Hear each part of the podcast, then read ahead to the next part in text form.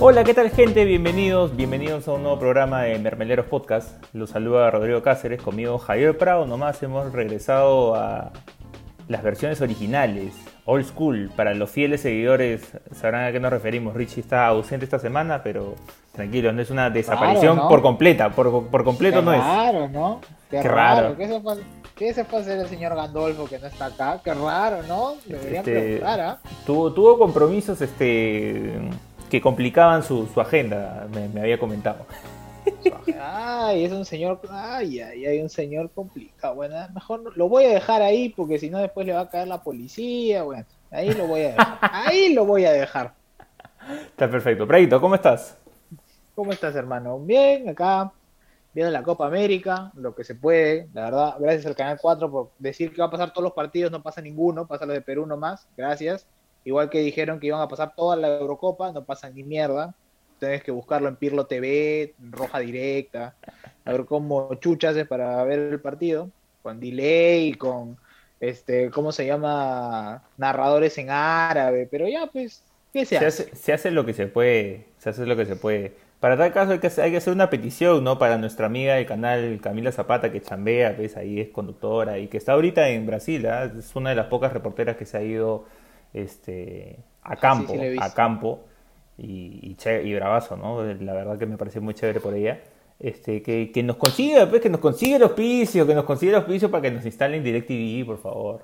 Ah, una cuenta, aunque sea, carajo, para grabar los goles, algo. Claro, claro. No, o sea, yo siempre he dicho que DirecTV me parecía, si tuviera internet tendría DirecTV de por vida, pero, pero además era un poco caro. Aunque creo que ahorita, aunque creo que ahorita ha bajado un poco el precio. Pero bueno. A ver, estamos grabando esto el miércoles 23, es decir que acaba de terminar el partido Perú-Ecuador, que quedó 2 a 2. Pero la idea es que analicemos más allá de, los resultados que se han dado hoy día o en los últimos días, ¿no? Porque varias cosas pueden cambiar, pero hay que decir la verdad, sería un poco difícil pensar que Perú quede eliminado de la Copa América quedando último, dadas las circunstancias, considerando que dependes de ti mismo, considerando que el último del, del grupo es Venezuela y justamente es tu rival en la última fecha, ¿no? Entonces, y una, y una Venezuela recontra decaída con 7.000 casos de COVID, o sea, han llamado, han llamado a todos los migrantes que se han escapado del país para que jueguen la selección, olvídate. Señor, respete, Pero yo- respete. Bravo, por favor, estoy imitándolo a usted, usted que hace todas esas este, referencias de los cocineros, Señor, de, re- de los señor, invasores. Tiene que, tiene que aprender a respetar, señor, respete. Venezuela hace papeles dignos, dignos, y tienen 18 casos de COVID. Pero, pero bueno, pero eso no es culpa de ellos, ¿ah? A ver, Ah, no. es, es en parte culpa de ellos porque no tienen la logística para hacer la burbuja ideal, pero es por temas económicos y ya sabemos cómo está el tema, el tema de Venezuela, malditos comunistas, no mentira. Pero también es cierto de que la Comebol ha pasado un poco por encima el tema de, de la pandemia, ¿no? Vemos como los anuncios ahí de Sinovac, este, asociado oficial de, de la Copa América, Claro. pero hay más de 150 casos positivos desde que ha iniciado la Copa, ¿no? Entre jugadores, este, equipos técnicos eh, y gente alrededor de la organización. Entonces es un tema que ha, dejado mucho que desear, el tema de la salud, ¿no? Claro, de hecho, muchas veces, y creo que es eh, recontra palpable, ¿no? Eh, vemos en redes, sobre todo, que es donde más los, los hinchas y los seguidores del fútbol se expresan. Y ahí ves, hermano, lo que el sentir, ¿no? Es hasta frustración, es ver cómo, ok, yo no puedo salir a ningún lado, porque todavía no me toca mi vacuna, al menos acá en Perú, no sé cómo se maneja en otros países, pero estos conchas sumares se van, juegan. En Brasil hay, la pandemia no la han controlado, eh, la verdad, no va gente al estadio, pero, pero están jugando un partido mientras afuera la gente está, está, está muriendo. Te das cuenta que es una copa que se ha hecho la prepo, porque ves la cancha y las canchas están en un estado lamentable, parece. Sí, no te voy a decir que es Copa, no te voy a decir que es Copa Perú, porque en la Copa Perú se te mete la vaca, mete el perro, entra el señor el ropavejero, los traperos de Maú se llevan el arco, pero pero aunque sea, esto es una cancha de nivel, un equipo de segunda que asciende a primera, o sea, Claro, unos claro. huecos horribles, el gras no crece, Ya, no es, no es Copa Perú, es Copa Bicentenario, creo. Puede ser Ah, claro, cancha de Copa. Bicentenario. en San Marcos. Creo que es parte esta de, esta, esta cosa sudamericana que les encanta hacer esta huevada, hermano. Ves la Eurocopa y ves otra cosa, la organización inclusive es distinta. Y algo que en contraste con la Eurocopa que me gusta mucho es la Eurocopa, hay gente en la cancha. Sí, eso es hermoso, eso es hermoso. Uno, y lo hemos discutido, ¿no? lo hemos conversado de manera interna, eh, más allá de la organización que me parece muy buena, es verdad que ellos también se ven beneficiados por el tema de que muchas personas, muchos países han sido productores de las vacunas y por eso han tenido un mayor acceso, un acceso más rápido a que nosotros. A nosotros hablo Sudamérica y por eso pues este, también las restricciones y las políticas de, salud han sido mucho, mucho mejor aplicadas allá, ¿no? Por ejemplo, veíamos el partido de hoy de, Francia contra Portugal en Hungría y la cancha estaba llena. Para colmo el partido fue buenísimo. Entonces, este, son, son contrastes muy, muy, muy desbalanceados, ¿no? Pero, pero bueno, pues este, la criollada al parecer no solamente es peruana, sino también es este, bien sudamericana. Sí, claro, y, bueno, también tenemos un torneo que creo que está a la altura de la organización, ¿no? Hasta las huevas. O sea, yo siento que es una Copa América bastante chata, siento que Brasil, a pesar de que hoy día sufrió un poquito para ganar la Colombia y por ahí dicen que con ayudín, la verdad, salvo Brasil, creo que, te soy sincero, creo que entre los otros nueve países te puedes agarrar a golpes con cualquiera y tú no sabes quién gana, si empatas, te vas a penales. Yo creo que ahorita Perú se puede agarrar con Argentina y le gana, como Perú puede agarrarse con Bolivia, se va a penales y pierde. Sí, totalmente. Sí, coincido con el tema del nivel comparándolo, a pesar de que algunas personas piensen que es odioso, pero creo que tiene que ser nuestra referencia. Se, parece que se jugara hasta en otra velocidad el tema de, la Eurocopa. O sea, y, no Estoy, y no estoy hablando de solamente los partidos, este, digamos, big time, los partidos este, más, de, franquicia, como los que hemos visto, ¿no? Los Francia-Portugal o los Francia-Alemania, eh, ese tipo de partidos que básicamente, el grupo de la muerte, básicamente. Eh, no solamente esos, ¿no? O sea, hemos visto otro tipo de partidos, hemos visto, pues, este, no sé, selecciones de Polonia, Eslovaquia, que inclusive han quedado eliminadas, pero es, o sea, si bien son malas, eh, su, nivel, acá, no es que sufrirían, ¿ah? acá, acá están, están en otra cosa. Pero, pero bueno, sí, pues, una cosa va acompañada de la otra. ¿Cómo has visto a Perú en general? ¿no? Hemos jugado hasta ahorita tres, Tres partidos, este, hemos, hemos perdido uno terrible contra Brasil, pero esperado, al fin y al cabo. lo, lo, que daba quizá más cólera es que digas, pucha, era necesario perder 4-0, habrás podido perder 2 o 3, ¿no? Eso se ha podido controlar, pero bueno, al final no. Eh, contra Colombia se sacó una victoria que la verdad nadie la tenía mapeada. La primera, la primera victoria de Gareca como, como seleccionador frente a Colombia y la primera en 10 años en Copa América. La última fue con el gol de Vargas en, Argentina. Y ahorita, como decíamos, acabamos de empatar con Ecuador 2 a 2 en un partido que fue un primer tiempo terrible, pésimo, pésimo, pésimo, y uno segundo que fue bastante bueno, una recuperación bastante notoria y con un Lapadula que destacó por sobre todas las cosas. Bueno, yo creo que después de lo que vemos con Lapadula, sabe qué tiene que hacer la gente de Movistar sabe qué tiene que hacer la gente de Movistar. Voy a enseñar qué tiene que hacer la gente de Movistar. Eso, señor. Tienen que pedir perdón, porque este señor, este señor se peleó con medio mundo por el señor La Padula. Mírelo ahí con su lente de sol y pedía respeto por La Padula y nadie le hacía caso y Gareca decía, no, hermano, que no sé qué, García Pay decía que no, acá no se puede. Y Oblitas decía, no, no es seleccionable, ¿para qué? Me he tenido que fumar años viendo Rui Díaz, a un enano famélico, le he tenido que fumar años, cuando teníamos un tipo como la Padula que podía darnos goles, nos podía dar juego, creo que hace años, y creo, no es más, creo que es la primera vez, que todos los delanteros que tiene Perú ahorita son zurdos, todos. Ormeño es zurdo, Valer es zurdo, y la Padula es zurdo. Y son, bueno, no puedo decir nada de Ormeño Valera porque han jugado poco, pero la Padula es otra cosa, hermano. Te das cuenta que un muchacho que se crió a base de leche, pasta y carne aporta demasiado a la selección. Y, y, si bien la Padula no es un grandote, no es un ormeño, no es un guerrero, eh, la Padula te aporta otra cosa, ¿no? Algo de salir del área y, es demasiado bueno. O sea, es un tipo que en el segundo gol, en el gol de Carrillo, el tipo se banca todo el ataque solo. Peña le mete el pase y él mismo es para dejar a Carrillo, le dijo así, ¡pac! le metió el pase, métela. Y Carrillo la metió. Y, y sabes qué? esto es algo que, bueno, yo no sé, yo, yo sí me fijo en estas cosas.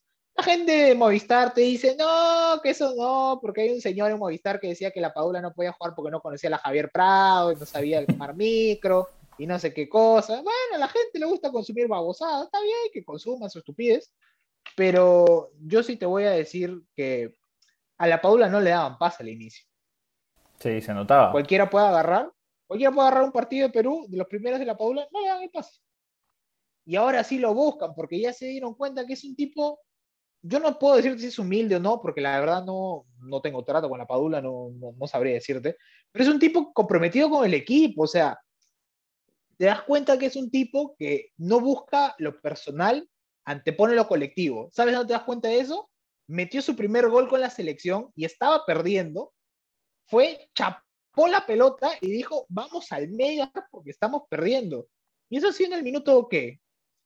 50, y pico, 49.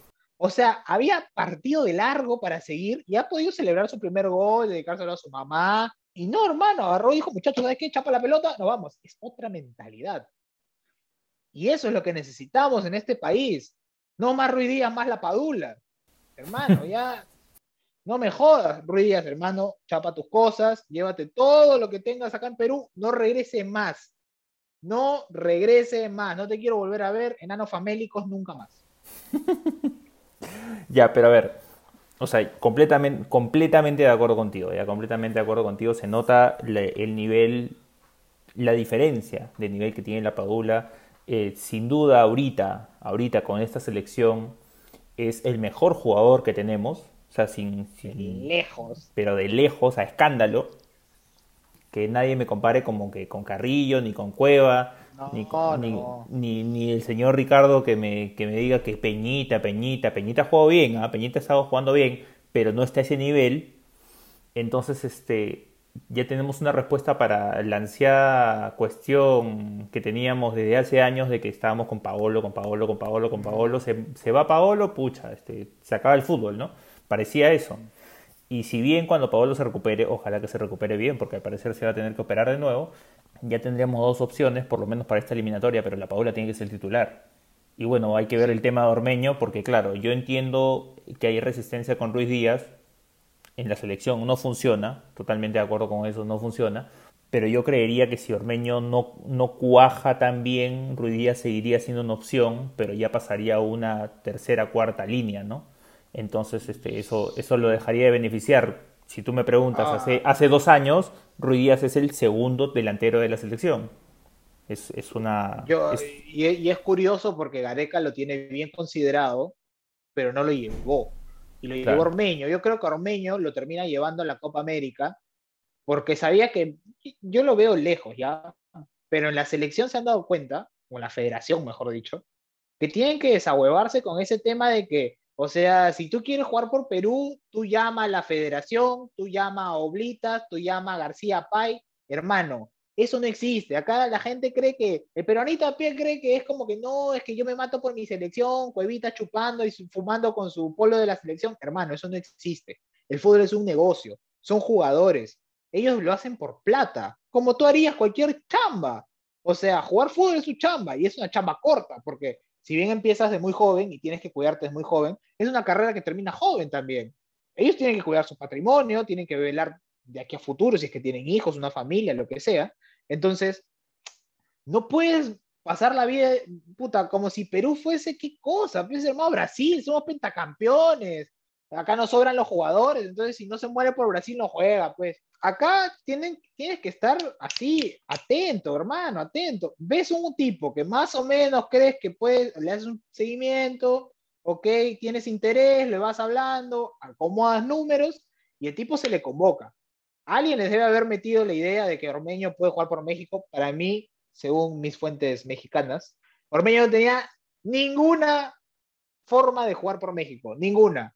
Tata Martino acaba de nacionalizar a Rogelio Funes Mori, que era despreciado en Argentina. Le hicieron hasta una canción cuando jugaba en River de tantos goles que fallaba, que decía y Funes Mori lo erró. Y, y ¿sabes qué? Y ahora es goleador en Monterrey, me parece. Lo han nacionalizado mexicano y el Tata Martino lo va a convocar. Ormeño no tenía que hacer ningún trámite, ninguno, porque tenía la nacionalidad mexicana. No lo van a convocar, hermano. Entonces, y yo creo que lo que se tiene que empezar a hacer es un trabajo con miras a futuro. Yo creo que la Padula te puede llegar al Mundial del 2026. Sí. El de Estados Unidos te va a llegar con 35, 36 años, la eliminatoria 34, 35, 36. Y pero después de eso, ¿qué hay? Claro. Entonces, tienes que empezar a chequear si es que de repente en Estados Unidos hay un chivolo que se está formando que por ahí tiene un abuelito peruano o alguno en Suecia, perdido en Dinamarca, Alemania tienes que empezar a hacer esa chamba de scout. Pero claro, o sea, a ver, yo siento que esa es, ese es un tema de mucha resistencia, pero en Sudamérica. Y se, habla, se hablaba por cuando en DirecTV creo que hablaron este por el tema de que los convocados eran La Padula y Ormeño, ¿no? Pero a ver, Chile acaba de convocar a su a su delantero inglés.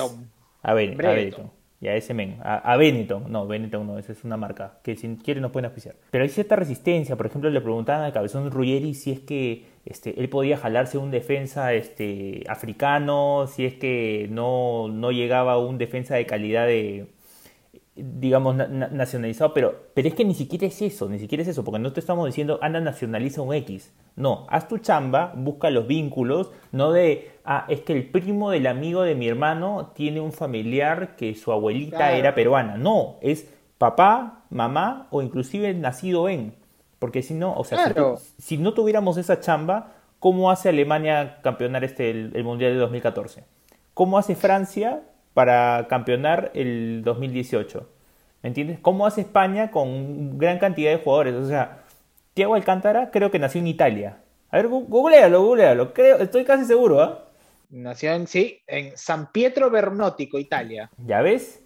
Nació en Italia. Su papá es brasilero, Masiño, jugador de la selección. Y él decidió jugar por España. O sea, ¿por qué? Porque bueno, pues vivió ahí toda la vaina, pero no, no, no lo recibo porque, pucha, este, no, no, no sabe hacer paella. No jodas, pues, por favor. No vamos a poner esas ridiculeces, ¿no? Eh, esas son las babosadas que animan acá la gente de Movistar. Nunca voy a trabajar en Movistar, me chupo un huevo, pero esas son las babosadas que animan, pues. Entonces, y la gente acá le aplaude, le aplaude la babosada a Pedro García. No, sí, Pedro, no conoce a Javier Prado, no puede jugar y después está con su carita de Inve porque la Padula es el mejor jugador. Ahora, hay un par de cosas que a mí sí me preocupan de Perú. La defensa de Perú es muy baja, muy baja. Me gustaría verlo Araujo, porque acá tengo mis numeritos, ya que soy el equipo estadístico de Perú, de Perú que hablo de mermeleros. Por ejemplo, jugadores que no han jugado hasta ahora nada de la Copa. Los arqueros suplentes, Carballo, Cáceda. Sí, es obvio. Lora no ha jugado un minuto, Santa María no jugó un minuto, lo cual es sorprendente. Araujo ha jugado solo 12 minutos, que ahora que entró por Cueva en, contra Ecuador. Garcés no ha jugado ni un minuto. Raciel García jugó dos minutos contra Colombia. El resto ha jugado arriba de 20 minutos.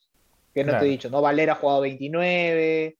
Eh, Iberico ha jugado 34 minutos. entonces, me gustaría verlos también, ¿no? O sea, no, no quiero que esto sea un Jesús Pretel 2.0, o sea, no lo lleves a la Copa a huevear, lleva a la, Copa aunque sea para que juegue contra Venezuela y veamos qué, de qué está hecho, ¿no? Yo sé que a la gente no le va a gustar porque quiere que arranque la padula y que ganemos y hermano, estamos clasificados, yo creo que tranquilos, aunque yo no veo a Ecuador ganándole a Brasil, o sea, no hay forma. con Ayudín gana Brasil, entonces probemos, ¿no? Ya los arqueros me da igual porque ya sé qué me ofrecen, pero por ejemplo, ver qué me ofrece Lora, ¿no? De lateral derecho. Santa María me parece rarísimo que no haya jugado ni un minuto. Sobre todo, pensando, sobre todo pensando eso, ¿no? En el Mundial, cuando se rompió el Mudo Rodríguez, el primer suplente fue Santa María. Dime tú, ¿no? O sea, ¿qué, qué estamos haciendo? O sea, Cartagena jugó 31 minutos, por ejemplo, me gustaría que arranque, porque creo que lo merece. Claro, ya empiezas a tener un poco de problemas para armar, ¿no? Chacarias y Tábara borrados, solo entraron el primer, el primer partido contra Brasil, un partido que para mí no tenía sentido que entren, porque ya el partido estaba perdido. Entonces, a mí sí me preocupa la defensa de Perú, porque para mí Callens, a mí Callens no me da seguridad. Para mí Ramos está en otro nivel, para abajo, obviamente. No, para claro. abajo está muy lento. Yo, a ver. Y.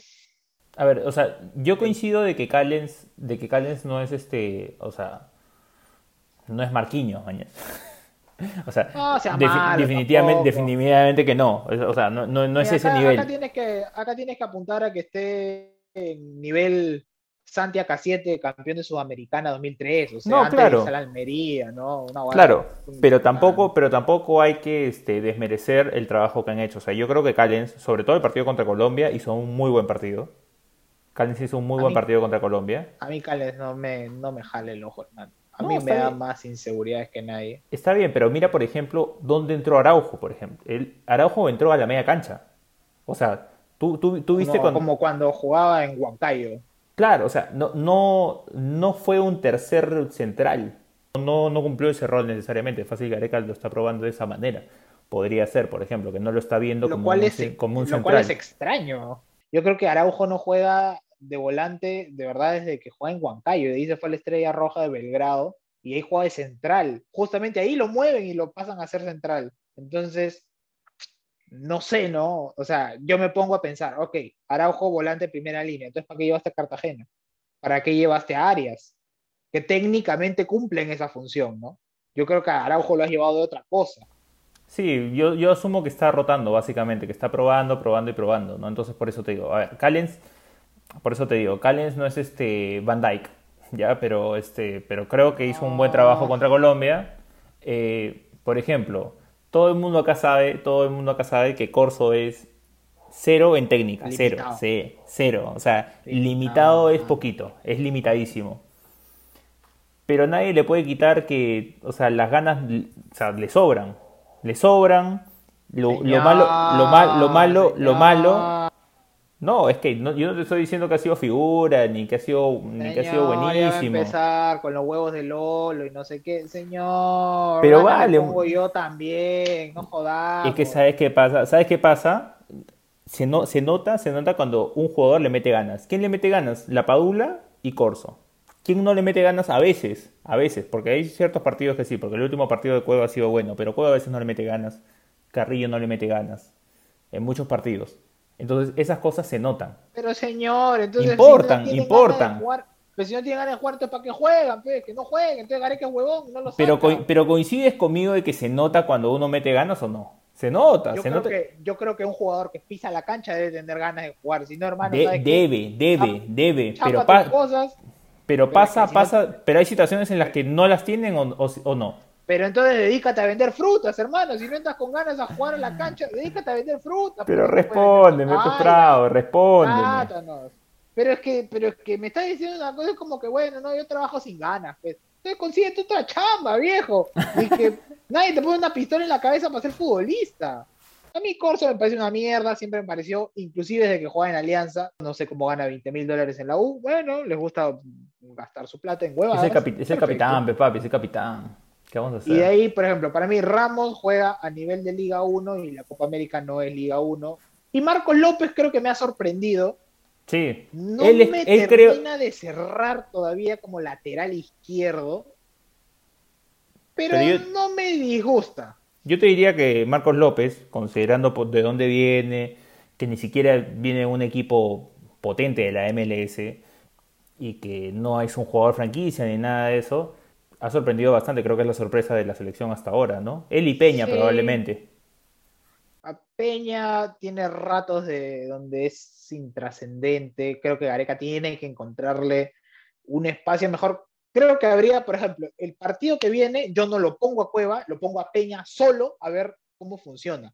Gareca, tienes que ver medios. Bueno, no sé, yo no consumo ESPN ni Movistar ni esas huevadas, pero consúmenos a nosotros, Gareca, y aprende, aprende Pon a Peña solo, hermano. Ponlo solo. A la izquierda ponlo a Raciel García, que fue naturalmente como un volante por izquierda. A la derecha lo pones sé, mano, Iberico si quieres, Carrillo, no sé. Quiero ver la Peña como 10, como juega en Holanda. Yo hasta ahora he visto un Peña que tiene momentos donde es importante, tiene momentos donde está perdido, no sabe qué hacer, se pierde en la cancha 40 minutos, no sabe si Peña está, no está, lo cambiaron, se fue a cagar y regresó, no sabes. Entonces... Claro, desaparece, desaparece. y Peña se supone que es uno de tus jugadores más ricos técnicamente y debería ser justamente el primer pase fino con Yotun, según donde lo coloca Gareca, ¿no? Entonces, me gustaría verlo un poquito más adelante, ¿no? A ver cómo se enlaza con la Padula de repente, o con Ormeño, Vale, con quien carajo quieras probar. Claro, o sea, siempre, siempre, hay esta, siempre hay esta asociación de, los de buen pie, si se quiere ver así, eh, con el equipo titular que es este Trauco, Yotun y Cueva, ¿no? Entonces hay que enlazarlo con Peña, hay que enlazarlo con Peña y que él, a partir de él, ya sea que él sea el cambio natural de Cueva, pero que a partir de él lleguen las pelotas hacia la Padula o Ormeño para tal caso. Entonces, este, veamos, ah, hay que, hay que evaluar esas cosas. Hay que evaluar esas cosas. Pero bueno, nada, Pefradito, a ver, ya que estamos hablando de esto, vamos a hablar de una polémica que se ha relacionado a partir de, de todos estos campeonatos, ahora que estamos en todo el furor de, de las copas internacionales, ¿no? Que ha sido este, esta propuesta, ya que es un poco más firme, porque ya habíamos tenido la propuesta y que ya está confirmada y ya sabemos todos, que va a ser la ampliación de los equipos en, los mundiales. Ahora, la nueva propuesta es que los mundiales ya no sean cada cuatro años, sino dos. Entonces, Pelado ladrón, ladrón del fútbol, hijo de puta, no me voy a olvidar nunca de tu cara. creo, creo que no eres fan de la idea y todavía no hemos empezado a hablarla, pero este, empecemos, conversemos sobre el tema y a ver qué sale, pues no, a ver, a ver qué, qué opinan sobre, sobre el tema. Obviamente la gente puede comentarlo en las redes, a ver qué, si están a favor, en contra, si creen qué podría pasar con, con, el Mundial en sí, ¿no? Pero hablemos del tema en el siguiente bloque. Como estamos acá con todo el furor de las copas internacionales, de la Eurocopa, de la Copa América, ya quieren empezar con la Nations League y de ahí con la Copa Asiática y todo, todo, quieren, todo quieren. Pero para conversar del tema que vamos a conversar, hemos invitado a nuestro querido Jaimito Valderrama, como siempre, y es un fiel este, invitado. Un poco forzado, ¿no? Porque como no está Richie, ya, pues, ¿qué vamos a hacer, no? Pero bueno, Jaimito, ¿cómo estás? Eh, bienvenido. ¿Qué tal, Rodri? ¿Qué tal, Javier? Un gusto nuevamente aquí, mermeleando un rato. Mermeleando un rato. importante para la vida, importante para la vida mermeleando. Señor, usted tiene, usted tiene programa en Radio Nacional, usted debería promocionarnos ahí. Yo, lo veo ahí, que tiene su video y usted no habla eh, eh, nada. de lunes. Encima viene y hace cherry este señor. Siento en Facebook. Pero, pero, pero, tú sabes, pues, ¿no? Que esto no va a salir. No va a salir. No, va, a salir, No va a salir. No va a salir. Qué pena que no vaya a salir. Pero bueno, justamente estábamos conversando con Prado sobre el tema del, del programa, para no, para no concentrarnos necesariamente en lo que está pasando en el día a día, ¿no? Porque hay tantos partidos que concentrarse en uno solo es un poco complicado, ¿no? Entonces, este, en estos días, justo que estábamos viendo las, los torneos, salió la propuesta para el Mundial de que pueda, digamos, ampliarse las ediciones o acortarse la distancia entre cada torneo, de cuatro años, que ha sido siempre la, histórica. Cada cuatro años es el Mundial de Fútbol. Eh, ahora la propuesta es que sea cada dos. A ver, yo entiendo que Prado este, tiene sus reservas frente a la propuesta, pero antes quiero ir contigo, Jaime. Cuéntame qué opinas sobre la idea, qué se te ocurre detrás, este, más allá del tema del dinero, que sabemos que principalmente ese es este, el motor detrás de la propuesta, ¿no? Bueno, la propuesta es interesante por el hecho de que los equipos europeos y, bueno, sobre todo los de Sudamérica, los de Europa, y bueno, podemos incluir de repente los de Centroamérica, como México o como Estados Unidos, no suelen enfrentar, enfrentarse por los puntos muy seguidos. Entonces, en el tema de negocio, en el tema de dinero, podría ser. Ahora, yo creo que el Mundial tiene otros problemas que deberían solucionarse antes, ¿no? Como el tema de, las, de los equipos que clasifican. Yo creo que el tema de la clasificación de los europeos tiene que todavía verse. Eh, yo creo que hay muchos problemas antes del tema de si se hace cada dos años o no. Eh, podría ser beneficioso. Eh, algunos dicen, ah, no, puede aburrir, pero mira cómo está la Liga de Campeones, ¿no? La Liga de Campeones es, es todos los años y funciona, es un formato que funciona. Eh, eh, yo sé que muchos tienen el deseo de que siga siendo cada cuatro años por el tema de que lo hace especial, ¿no? De que dos selecciones que de repente nunca se, se enfrentan por los puntos, por ejemplo, un Francia-Uruguay o un Alemania-Brasil, encuentros épicos que ocurren, no ocurren casi siempre, ¿no? Entonces, eso es lo que lo hace llamativo que sea cuatro años. Ahora, eh, como mencioné hace un rato, yo creo que hay otros problemas que, que deberían este, solucionarse. Con temas de calendario, eh, yo creo que lo hace mucho más complicado porque hay que hacer los campeonatos de cada federación. Yo creo que es, algo, es casi imposible, incluso con la cantidad de partidos que tienen en liga, los jugadores sobre todo de Europa. Eh, campeonatos de liga, campeonatos de las copas, copas internacionales, mundial de clubes, eh, incluso ahora que se viene el Mundial de Clubes de 24 equipos, creo, o de 18 equipos, no sé de cuántos. Entonces, meter un Mundial cada dos años va a ser imposible y es utópico, creo yo. a ver, réplica o, apoyo a lo que dice JB. El tobogán de piojos que tenemos por presidente de la FIFA, un terrible ladrón de mierda. No sé qué chucha está pensando, la verdad, pues es un pobre animal porque no piensa un carajo. Porque si tú te pones a analizar fríamente lo que acaba de decir Jaime, tiene mucho sentido. O sea, ¿en qué puto momento van a jugar tantas eliminatorias? Yo no entiendo en qué momento, por ejemplo, los jugadores van a tener vacaciones. Las vacaciones de los jugadores desaparecieron. Porque si no está jugando eliminatorias, está jugando Nations League. Y si no está jugando Nations League, está jugando Copa América. Y si no está jugando Copa América, está jugando las eliminatorias. Si no está jugando el Mundial. O sea, hermano, tú jugador de fútbol, eh, vacaciones, olvídate, pasaste a ser un huevón que porque ganas un culo de plata, no merece vacaciones, salvo que no te llame de la selección porque eres malo. Y probablemente si no te llaman a la selección, ganas una mierda. Entonces, yo la verdad no entiendo a qué quieren apuntar con un mundial cada dos años. O sea, les hace sentir especial ver en el 2026 clasificar a Liberia, a Mali, a Sierra Leona, porque encima a partir del 2026 se aumentan los cupos. O sea, yo no quiero ver a los que cazan leones de Burkina Faso, hermano. Quiero ver un mundial mucho más acotado, 32 equipos, que vayan, que vayan equipos que de verdad valgan la pena. No quiero ver esta mierda. Escúchame, tengo que ver acá que en Asia clasifican 8. Voy a tener que ver a Birmania, Filipinas. Hermano, en el colegio, la, la, señora que tocaba la guitarra en las misas era de Filipinas. Voy a tener que verla a ella jugando fútbol, a sus primos. No me jodas. Alguien, alguien tiene que poner dos dedos de frente y pensar. A mí de por sí me parece pésimo que el mundial sea de 48, no sé qué chucha voy a ver. Vas a ver a Perú contra Uganda, no sé qué mierda vamos a ver en la primera fase. Y después vas a empezar recién a ver un mundial más o menos bonito. Entonces, a mí, a empezar, el 48 no me gusta. Cada dos años me parece una huevada. Y eso sí lo digo desde ahora.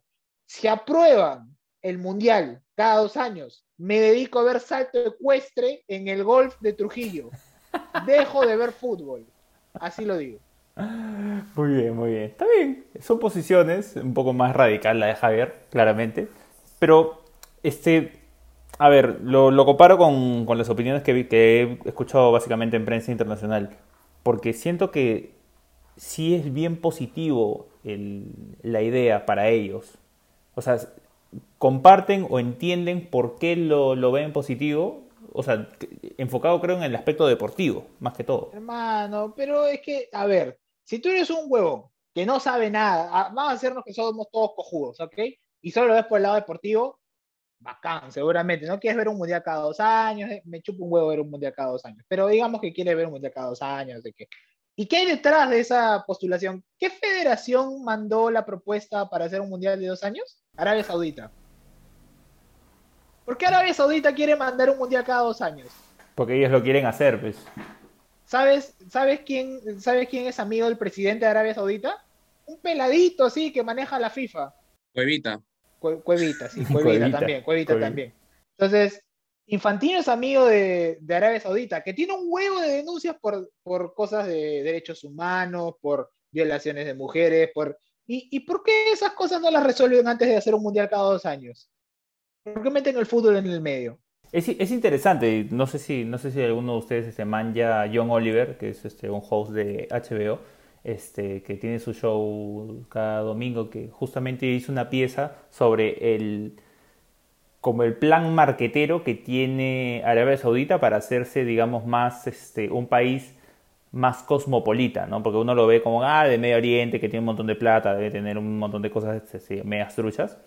Si pueden, véanlo. Juntamente conversa cómo están trabajando en diferentes aspectos para colocarse como una potencia mundial, ¿no? Más allá de que, ah, debe ser un país con plata, sino, ah, es Arabia Saudita. Para que no se confundan, ¿no? Porque, o sea, dentro de la ignorancia que podemos tener uno puede decir, ya, pero ¿cuál era Arabia Saudita? O sea, ¿ves el, ¿cuál era? Este, ¿Cuál es la diferencia entre ellos y Qatar? Mucha diferencia, ¿no? Justamente son países en conflicto. Pero, pero por, por, eso mismo, ¿no? Entonces hay un trabajo detrás y tiene mucho sentido, ¿no? De hecho. A ver, yo lo veo por un tema logístico que lo hace un poco inviable. Para, para empezar, siento que el hecho de que se amplíen los países, la cantidad de países que participan, y la cantidad de veces que se hace el torneo, no es compatible porque siento que es mucha logística en muy poco tiempo. De ahí estaba viendo la data y cada país este, anfitrión tiene que más o menos invertir entre 10 y 15 mil millones de dólares para organizar el, mundial. Entonces ahí tendrías que apuntar a qué país o cuántos países van a ser capaces de poder asimilar ese, esa inversión. Y entonces ahí aparece el escenario de las Arabias Sauditas, de los Qatars y de los diferentes millonarios. En un par de años vamos a ver un mundial en China, de seguro, no lo dudes. Entonces, ese es otro tema.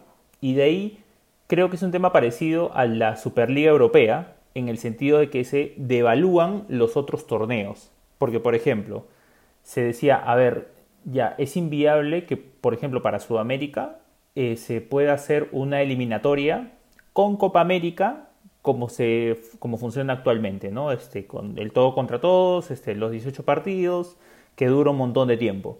O sea, e, eso sería inviable para nosotros porque, o sea, nos demoraríamos tres mundiales para definir quiénes clasifican. No, no, se puede. Entonces, una propuesta sería este, que la Copa América sea clasificatoria para este, los mundiales. Pero eso hace que tal vez la Copa América pierda un poco de, de valor y nosotros le hemos dicho muchas veces para nosotros, por lo menos para nosotros los, mermeleros, nos gusta más las eliminatorias que la Copa América. O sea, nos parece más competitivo. Entonces es un, es un tema de que se pierde justamente ese, esa esencia que nos hace diferentes a nosotros en tema de competitividad, ¿no? De ahí lo quieres ver si Europa es mejor que nosotros, si hay más países, todo lo que quieras, ¿no? Ellos por un tema de cantidad de países no pueden hacerlo de otra manera y, digamos, lo tienen un poco más fácil incluso Rodrigo eh, correría el peligro de que las eliminatorias se terminen convirtiendo, eh, no tanto de repente usar la Copa América, sino terminen convirtiéndose en un sudamericano como lo hacen para las, eh, la sub-20 y la sub-17, ¿no? O sea, vamos a estar solo mes y medio viendo, viendo partidos entre todos, matándonos por un mundial de no sé cuántos equipos, y se pierde toda esa, se puede decir, emoción o toda esa, este, lo bonito, lo que nos gusta de las eliminatorias sudamericanas, eh, que ha sido estos 18 partidos, ¿no? Y tomando en cuenta que eh, viendo las diferentes latitudes, las diferentes este, temas geográficos que se ven en cada partido, ¿no? Juegas en Quito, juegas en La Paz, después puedes ir a Lima, vas al calor de Colombia, entonces creo que pierde su atractivo, eso es lo que, lo que quería decir, pierde el atractivo eh, el tema de las eliminatorias, algo que de repente en, Europa no se vive mucho, ¿no? Entonces, creo que sí perdería en general, el fútbol perdería mucho si es que se pierden estas eliminatorias que son vistas en todo el mundo, o sea, no, son, no solo son atractivas para los 10 equipos sudamericanos, sino también es atractiva para Estados Unidos, atractivas para Europa, eh, atractivas porque está Neymar, porque está Messi, porque ahí eh, está Alexis Sánchez, jugadores está la Padula. la Padula, ahora, ahora la Padula, eh, de jugadores que se desempeñan muy bien en sus clubes en Europa y que también demuestran lo mismo en las eliminatorias, así que sería muy perjudicial, creo yo. Bueno, voy a dejar en claro una cosa. La única forma de que si se aprueban los dos años del Mundial, yo vería el Mundial, es que si estoy trabajando y por trabajo me obligan a ver el Mundial. Si no, no habría forma de que yo vea Brunei contra Mongolia o una huevada así, ¿no? Porque me pongo a pensar ahora y las eliminatorias en Asia, por ejemplo. En Asia que juegan, ya no voy a calificar a los señores que juegan en Asia, pero las primeras fases de la eliminatoria en Asia, juega Malasia, Timor Oriental, juega Bután, o sea, juegan países que deben jugar los dentistas, no sé, los pescadores, los, los que siembran arroz, no sé, mano, hay que jugar ahí. Claro, en, en, comparativa, en comparativa con Sudamérica sería como una primera fase jugar pues este las Guyanas contra Curazao, una cosa así. O es lo que, hace, lo que hacen en la CONCACAF también, ¿no? Que hacen una primera ronda, pero en Asia son tantos países que la clasificatoria empieza al año siguiente del Mundial a mitad de año. Yo te digo, ¿cómo haces para acortar una eliminatoria de, ¿cuánto es? ¿Tres años, más o menos, a un año o año y medio? ¿Cuántas fechas FIFA hay por año? También. Más o menos hay ocho fechas FIFA. En Sudamérica se juegan 18 partidos. ¿De dónde sacas las otras? ¿En qué momento vas a, o sea, una de dos, o sacas todos estos equipos de mierda, Mongolia, Brunei, Macao, Sri Lanka, Laos, se van a la mierda, no juegan nada, o, qué haces? O sea, dime qué sistema creas para que estos equipos todavía tengan la posibilidad de clasificar. ¿Cuántos estúpidos votaron a favor de esta? 166 confederaciones estúpidas votaron a favor de esta huevada. Esta huevada no se puede debatir, hermano. Esto no es debatible. No es por ningún lado factible tienes que ver, tienes que ser realista. Yo entiendo que muchos de estos equipos, Arabia Saudita creo que no va al Mundial de 2002 cuando su goleador era Sami Al-Jaber, o sea, ya está bien, hermano, yo entiendo, ¿no? Ya, ok, te comiste ocho con Alemania, mal recuerdo, no te gusta, chévere, pero, o sea, hacer un Mundial cada dos años no, va a implicar que, que vas a ir al Mundial. A mí de por sí ya me preocupa el hecho de que la, el próximo Mundial 2026 tenga 48 equipos. Ya de por sí me voy a tener que fumar a Nueva Zelanda, que es un equipo lamentable. Y ojalá no haga un roche y termine viendo a Guam, a Samoa, a Nueva Caledonia o Papúa Nueva Guinea. O sea, porque ya ver un equipo así en el Mundial ya, sabes qué, hermano. O sea, he mandado acá a los jugadores de Ayacucho, a los jugadores de todos los equipos peruanos, los he mandado a esas islas de mierda y ahora los voy a tener que ver jugar fútbol, hermano. ¿Sabes qué? De la CONCACAF clasifican seis. Bueno, México, Estados Unidos, Costa Rica, creo que son tres fijos. Jamaica, ¿te parece un buen país para ver? El poderoso Trinidad y Tobago. Pero ese, ese clásico Perú-Jamaica, Prado. No, pues hermano, o sea, voy a tener que ver a los sobrevivientes de Haití, ya te dije, no, no quiero ver eso. No quiero ver a Puerto Rico, puta, va a terminar jugando Wisin y Yandel. O sea, no me jodas. O sea, ya, ya esto, es una broma, pues. O sea, no se puede hacer un torneo serio así. Está bien. No, es, es, totalmente, totalmente, ¿cómo se puede decir? Respetable tu, tu postura. Yo lo veo también no, de, un, señor, mi postura es la verdadera. Así debería pensar todo. No estar pensando huevadas. No, pues, señor. Yo un poco más está diciendo que vayamos a luchar por la democracia. Por favor. No, no, no me mezcle con cochinada. tranquilo, tranquilo. Ya. Va a impugnar esa votación va, de. Va a impugnar la, votación de la FIFA, claro. fraude, fraude en mesa, fraude en mesa. A mí, me jode un poco que nos hayan dado un cupo más en la eliminatoria sudamericana, por ejemplo. Claro. Porque yo creo que con los 4.5, acá se sacan los ojos por los 4.5. Literalmente se sacan los ojos, hermano. Y, y clasifica la mitad y medio, porque el medio igual tiene que ir a jugar de su partido y toda la huevada. Sí, pero es, pero es, una, es una rareza que no pase, ha pasado, pero es una rareza de que no pase. Uruguay en el 2006 claro, con Australia, por ejemplo, ¿no? fue. Por ejemplo. Entonces, yo te digo, acá que le des seis y medio, me estás diciendo prácticamente que van 7 de 10. Claro, es como la Copa América de ahorita. Entonces, sí, o sea, está jugando esta huevada. O sea, a mí, por ejemplo, yo te dije que este formato de la Copa América, pero es una huevada. O sea, juegan un grupo de cinco, clasifican cuatro, mejor hacían una que clasifiquen dos y semifinales de frente. Entonces, la calidad del torneo se va yendo a la mierda, más bien de equipos de mierda, porque en algún momento, ¿sabes qué va a pasar? En algún momento, como pasó, por ejemplo, a México le pasó hace, para Brasil me parece que fue, que sufrió hasta el final porque Estados Unidos le metió un gol a Panamá y están perdiendo con Costa Rica en San José. Imagínate que Estados Unidos no mete gol. México no clasifica. O sea, voy a tener que ver a San Cristóbal y las Nieves clasificados. ¿Quién juega ahí, weón? Dime, un jugador de ese país. De seguro Unión Guaral o uno de esos equipos ha traído a uno de esos países, ¿ah?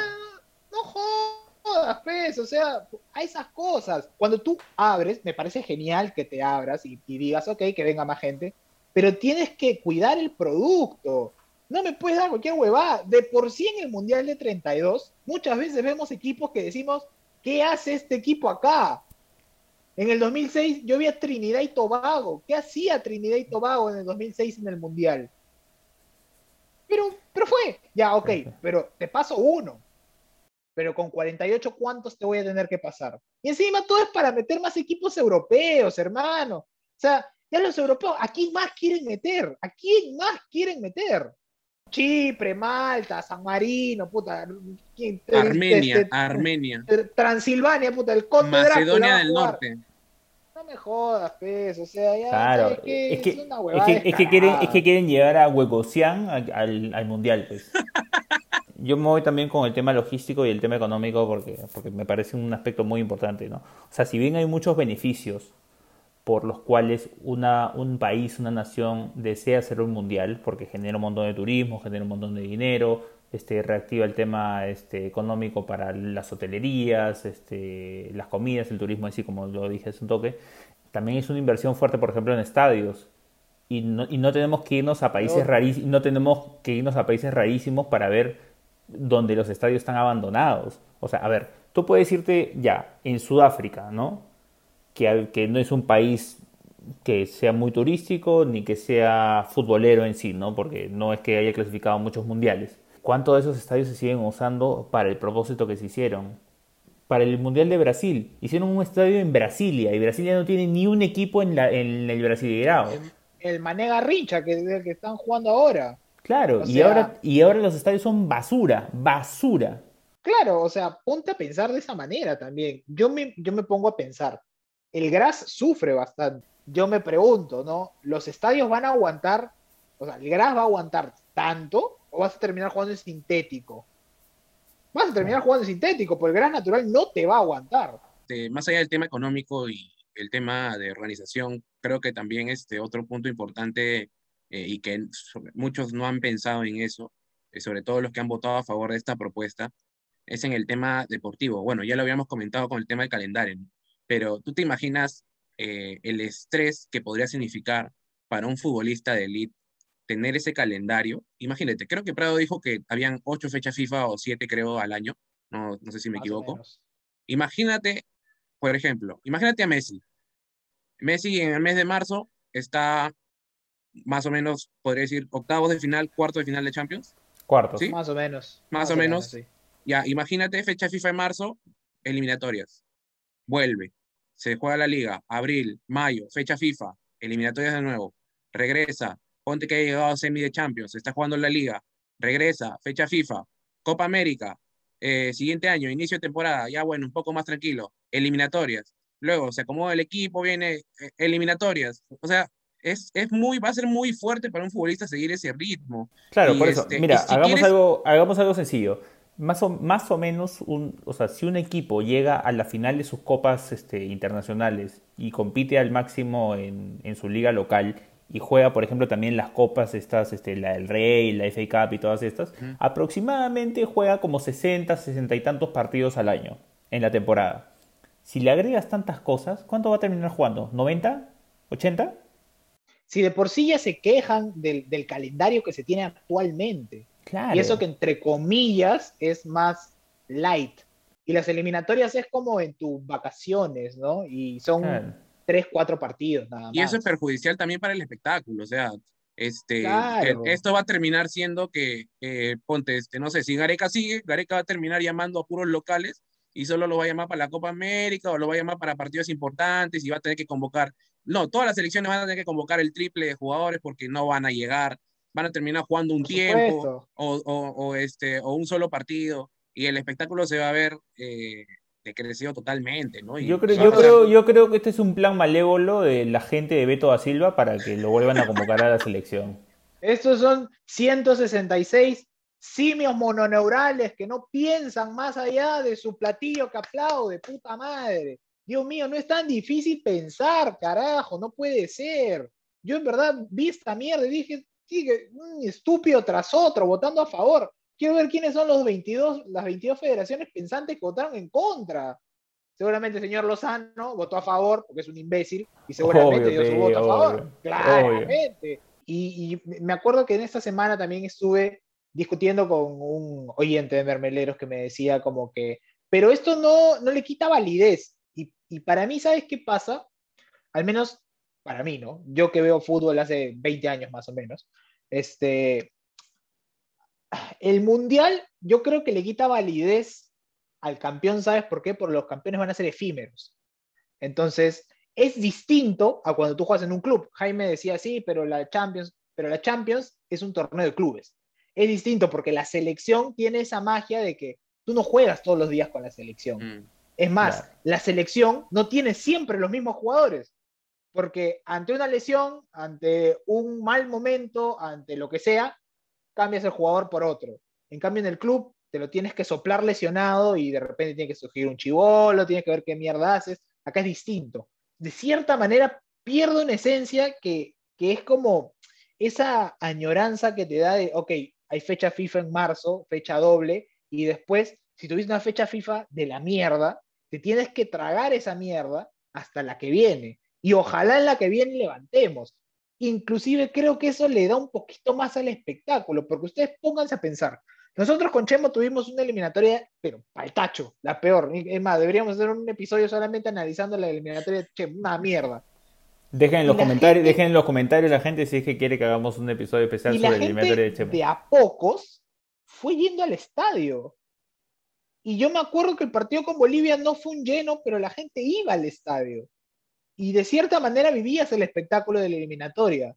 Ni qué decirte con Marcareán, Marcareán vendió el humo, que eso es parte de lo que nos encanta, vendió el humo de que si ganamos Uruguay estábamos adentro del Mundial, la cancha reventaba, perdimos por una burrada de YouTube, se metió un huevón, lo encaró al árbitro, esas huevadas las vas a perder. Claro, vas a, vas a perder, vas a perder a Zumba buscando a Messi después del partido Perú-Argentina. Eh, esas cojudeces, ¿no? O sea, bueno, ya, pues, no, fui a este. Eh, total, el otro año hay otra vez eliminatorias y ya, pues ya vamos al otro.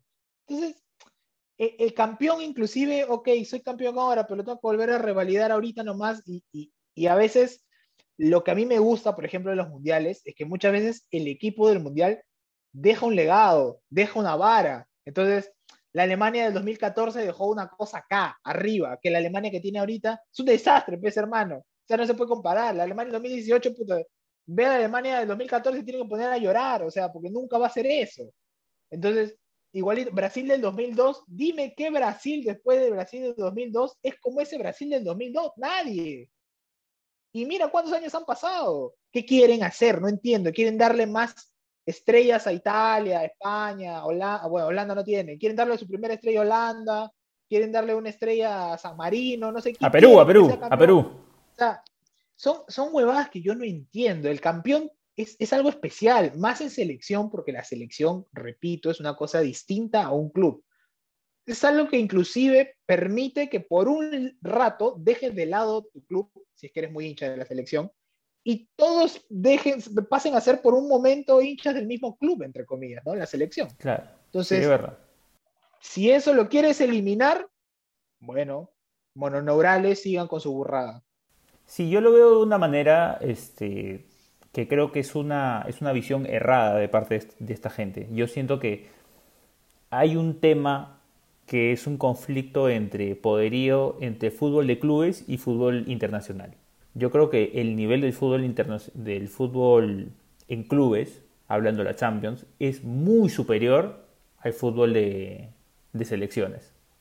O sea, la Champions, el nivel de la Champions es mucho mejor que el que estamos viendo en Eurocopa y Copa América, por ejemplo. Sí, de lejos. De lejos, ya. Ok, inclusive, o sea, si bien el Mundial es el máximo objetivo de cualquier jugador, es la, la gloria máxima, yo te diría que el nivel de la Champions es superior, el nivel de fútbol. Entonces yo creo que es una mala lectura de esta gente que ha tomado esta decisión de que haya, hay que darle más poder a las selecciones haciendo más torneos, haciendo más participaciones, porque claro, hemos tenido esta discusión, ¿no? Al final, ¿quiénes son los encargados de los, de los jugadores? ¿Los clubes o las selecciones? Los clubes. Entonces ellos tienen más potestad Y esto solamente va a generar más conflicto. Porque de ahí los clubes van a decir, oye, pero yo pago su salario, entonces no te lo presto, pues. Y un jugador se podría perder un mundial porque, oye, ¿sabes qué? Está roto, mira cuánto tiempo ha jugado, ha metido copa por acá, copa por allá, y no tiene cuándo descansar. ¿Sabes qué? No te lo doy. Son, son las huevadas que yo veo que crea la Nation. A mí me parece una huevada que haya creado la Liga de Naciones, la CONCACAF creó la misma mierda, o sea, todo es copieta, copieta, copieta, copieta.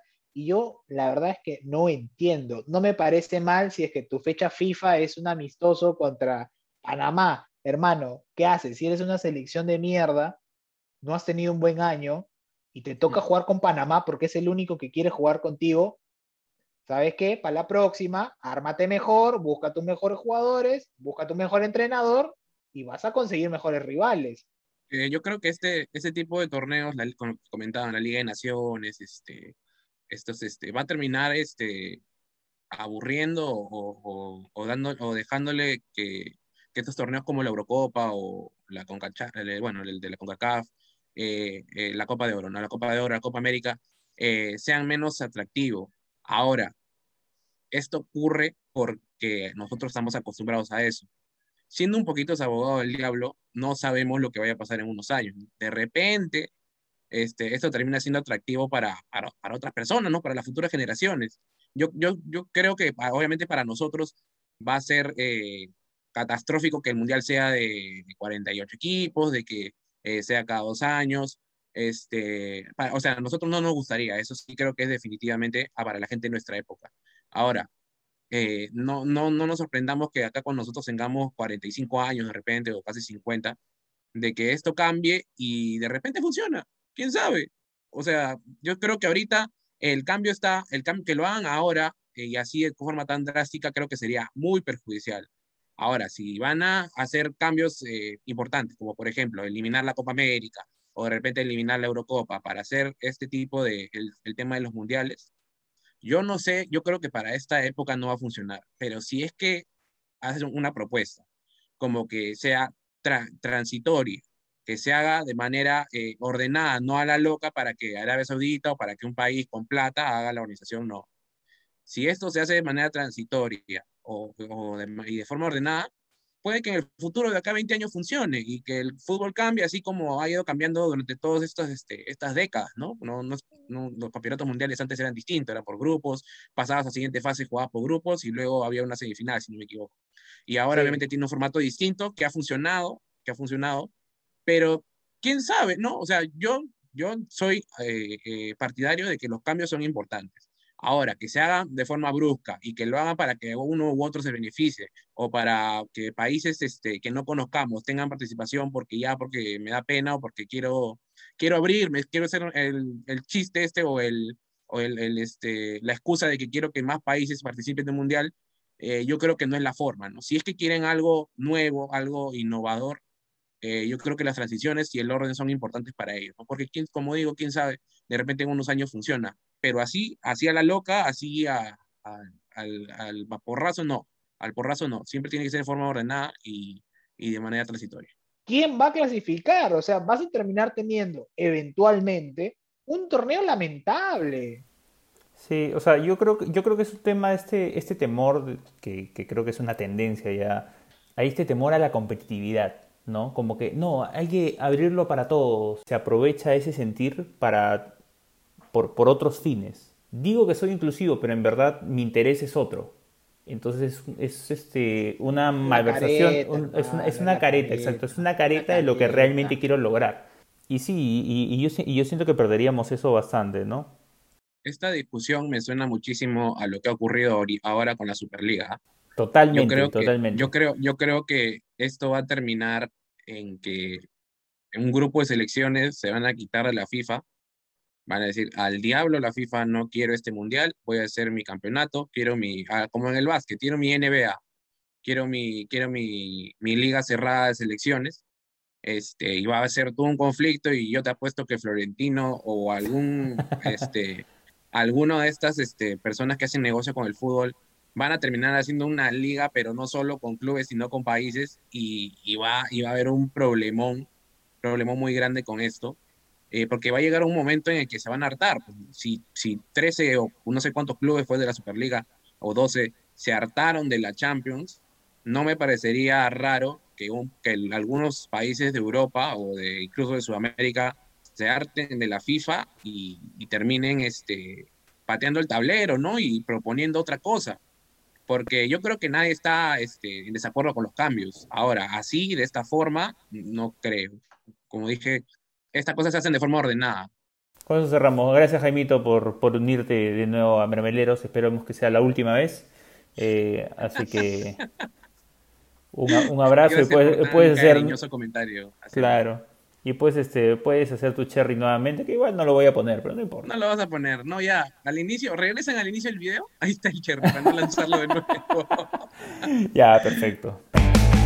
Muy bien, muchachos, bueno, ya saben lo que tienen que hacer. Dejen en su comentario. ¿Quieren un mundial cada dos años? ¿Quieren un mundial cada tres años? ¿Quieren que se mantenga igual? ¿Quieren cada semana? La gente, la gente es precoz. ¿Te das cuenta que la gente es precoz? O sea, Señor, señor, usted habla de cada semana. Este podcast sale una vez al mes casi. No me haga hablar, ¿ah? no me haga hablar. ¿ah? Pero te estoy diciendo, pero justamente, pero justamente, pues señor, justamente, justamente, hay que hacer que la gente aguante, que la gente que, que esperen lo bueno. Lo bueno se hace esperar, como dice el refrán. Pero ¿no te da esta impresión de que el Mundial de Rusia fue como que ayer? El Mundial de Rusia fue ayer, no, ya pasó un huevo de tiempo, hermano. Sí, pero, o sea, yo no siento que hayan pasado cuatro años ya. Sí, ya pasó bastante. Hemos estado un año y medio encerrado, weón. Bueno, sí, pero no sé. La, pandemia me ha, desconfigurado el tema del tiempo, la verdad. Eso, eso sí, te, desconfigura porque estás todo el tiempo en tu casa. Creo que a veces hasta pierdes la noción de qué día es. Sí, totalmente. Entonces, el fútbol para mí es un desfogue bastante importante. Y que me lo cambien y me lo quieran cambiar así a mal, me llega el pincho. Entonces, si quieren modificar cosas, por ejemplo, yo entendería que me digan, ¿no? Es como comentario para el cierre. Al Mundial, ¿no? Por ejemplo, cambiaron los cupos para el 2026, ahora son 48. Ahorita, en el Mundial de 32, Oceanía tiene medio cupo, o sea, tiene que jugar su repechaje.